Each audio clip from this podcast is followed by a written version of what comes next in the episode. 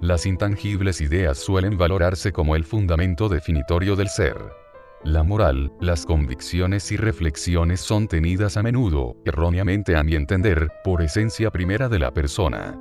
Pero es la acción la única materialización efectiva de cualquier idea, y por consiguiente, es a través de la acción que se reafirma o se niega la convicción.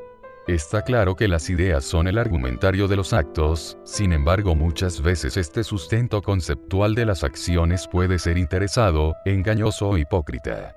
Y por ello no determina la naturaleza del ser.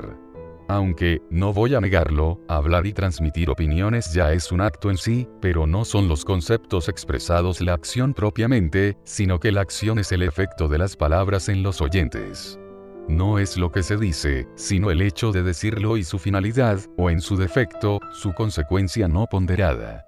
Hablar es acción, hasta pensar es acción porque nos modifica y condiciona, pero no es el mismo acto pensar en saltar, decir que saltarás, o saltar propiamente.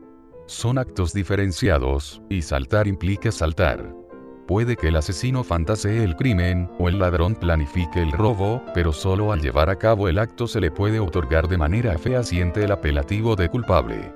Porque cuantos buenos propósitos y discursos morales grandilocuentes han quedado en humo a lo largo de la historia, o de nuestras vidas, solo el acto, o su omisión, definen al ser y determinan la realidad. Por ello, toda declaración de intenciones es una exposición de lo que la persona quisiera ser o parecer, pero ni por asomo aquello que es. En este contexto, es quizás la moral la más embustera de las artes. El mundo está repleto de beatos de la más baja calaña y de monstruos que no han roto un plato. La moral es moral cuando coincide pensamiento con acción, y de otra manera es simple teatro, un maquillaje social o psicológico. Así que las convicciones no tienen ningún valor si no están vinculadas con el ejercicio de sus preceptos. Se puede creer ser lo que uno fue, o también lo que uno espera ser, pero a final de cuentas cada persona es lo que hace en el falaz presente continuo.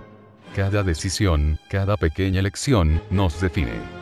Como más moral es una sociedad más hipócrita son sus ciudadanos, pero no hay sitio para el perdón cuando la culpa es repetir el acto no deseado. Que no digan que lo sienten que no imploren misericordia.